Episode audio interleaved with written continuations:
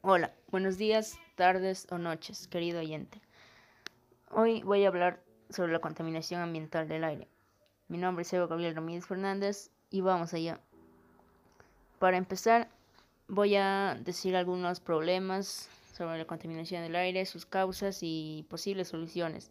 Y aparte les voy a contar un testimonio sobre nuestro, sobre un compañero que nos ha contado sobre qué pasó en su comunidad y sobre cómo lo ha arreglado. Para empezar, este, las causas de la contaminación ambiental del aire son las siguientes. Hay personas que cocinan con, con cocina a leña, sea, en una fogata en carbón o algo así. Y lo peor es que lo hacen en el exterior, en el aire libre. Y eso afecta mucho el aire, ya que todas las micropartículas que bota al cocinar se esparcen y, se mezclan con el aire, lo que hace que las personas lo, lo respiren y afecten a su salud. También que las fábricas grandes botan un excesivo humo, lo cual es un mayor problema de contaminación, ya que ese, todo ese humo en exceso que botan se sube a las nubes y puede ocasionar lluvias ácidas. Y también que las personas prefieren a los carros como un medio de transporte. ¿Y esto por qué? Porque el carro es más rápido pero contamina más. O sea, eliges algo rápido pero a un costo mucho mayor.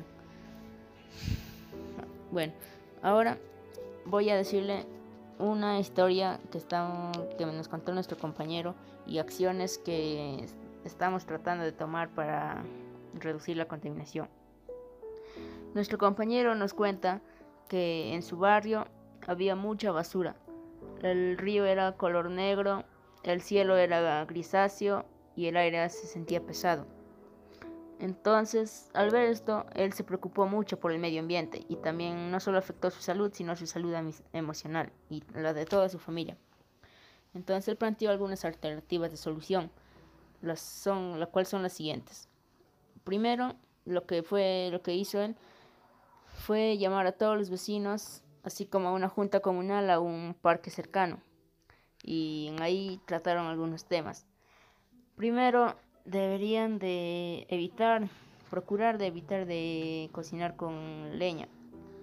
Segundo, no quemarían las basuras en las calles y al quien encontrara quemando o botando la basura a la calle o al río les daría una sanción o tendrían que pagar una multa.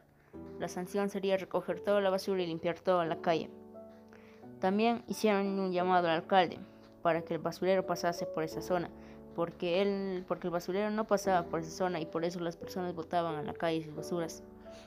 También este, fueron a las fábricas a tocarle las puertas y pedirles que no dejaran de botar su humo. Les pidieron que su funcionamiento dejara, para que cerrara o algo así.